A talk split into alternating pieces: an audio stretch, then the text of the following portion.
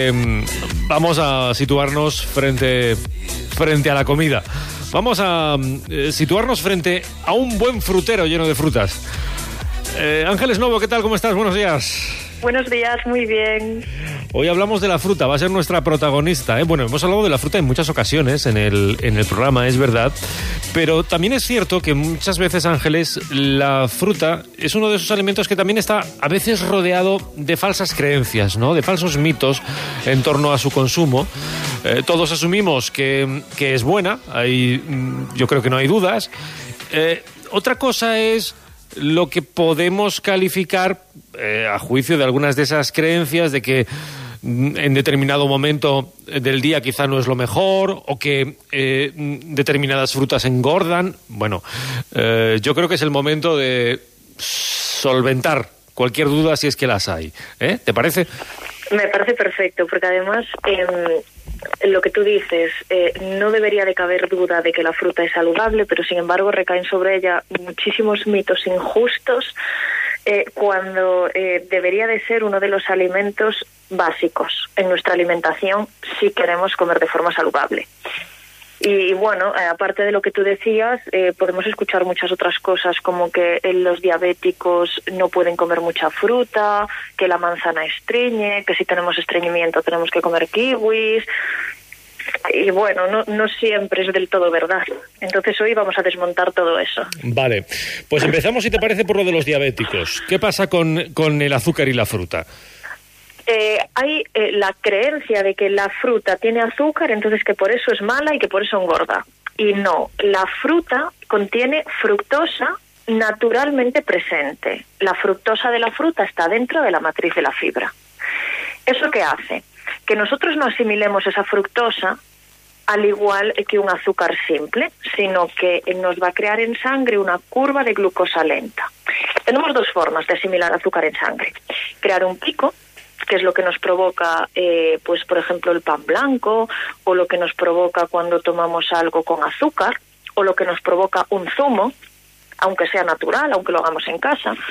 Pero eh, la fruta la masticamos, la fructosa va dentro de la matriz de la fibra y eso va a hacer que la glucosa en sangre nos suba muy despacito y que después se nos mantenga estable y que nos aporte eh, energía a lo largo del tiempo.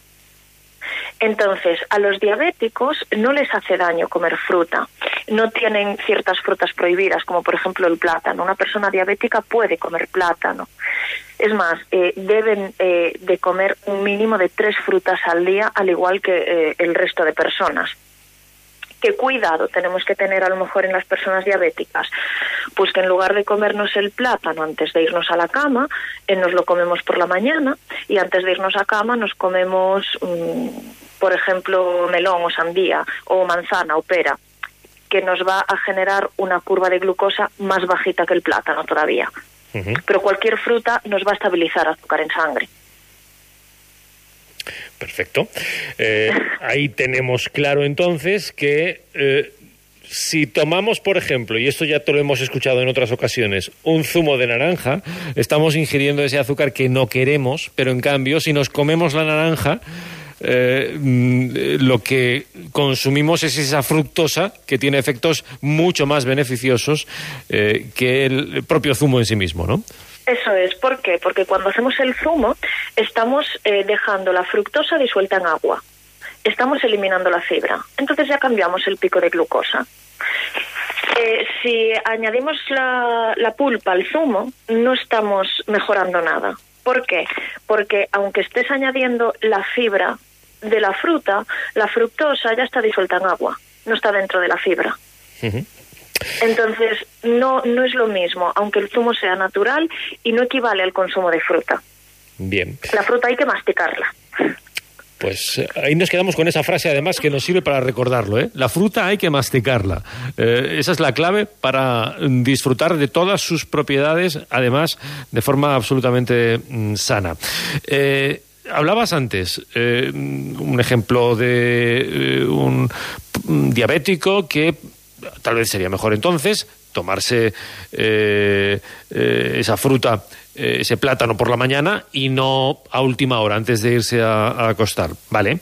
Eh, podemos cambiar eso por, por un plátano, perdón, por una manzana, decías, o, por una pera, vale. Eh, lo cambiamos por una manzana y ahí nos topamos con esa otra creencia de que las manzanas estriñen. Y entonces el hombre dice, pero es que si lo cambio voy a tener un problema con la manzana. ¿Qué hay de verdad en todo ello?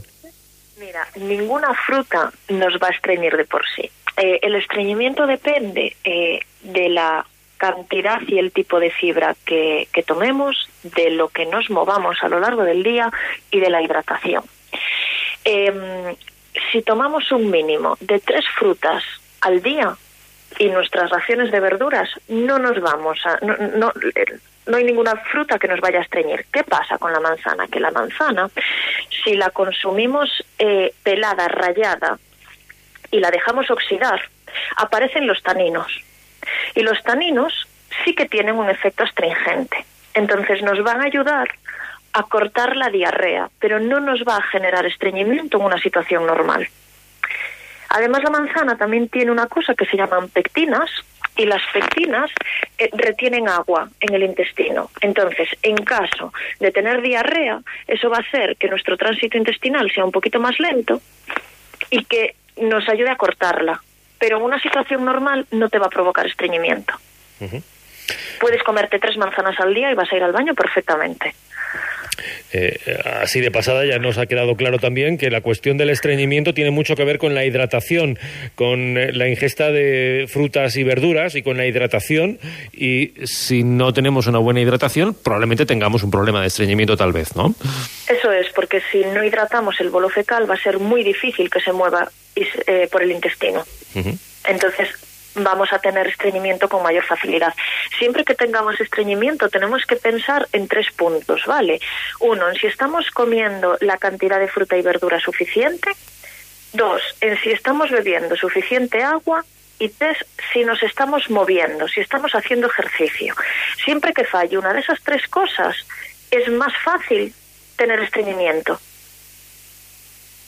Pues ahí tenemos el triángulo para decidir en qué medida nosotros eh, provocamos ese, ese estreñimiento. Vamos a, la situación ya dada. Vale, hay un estreñimiento. ¿Es bueno tomar kiwis? Es bueno tomar kiwis como es bueno tomar otra fruta. En el estreñimiento es mucho más importante tener el consumo mínimo de tres raciones de fruta diarias más que tomar kiwi.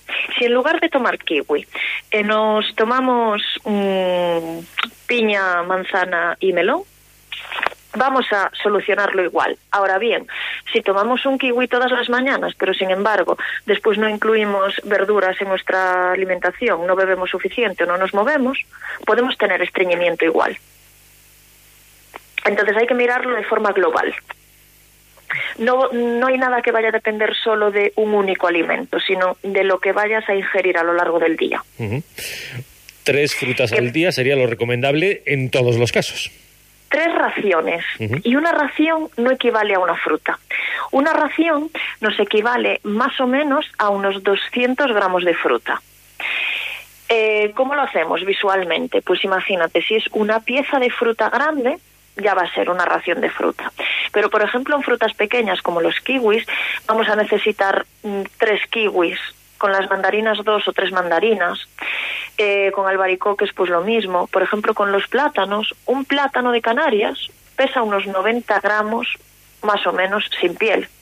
Entonces vamos a necesitar dos plátanos si queremos hacer una ración de fruta.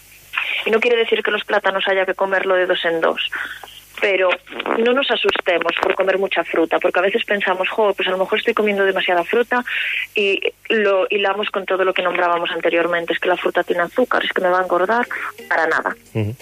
Mínimo tres raciones y máximo no tenemos. Atención al dato, tres raciones que a veces confundimos con tres piezas, que no es lo mismo si hablamos de frutas pequeñas por ejemplo, mandarinas. Eso es.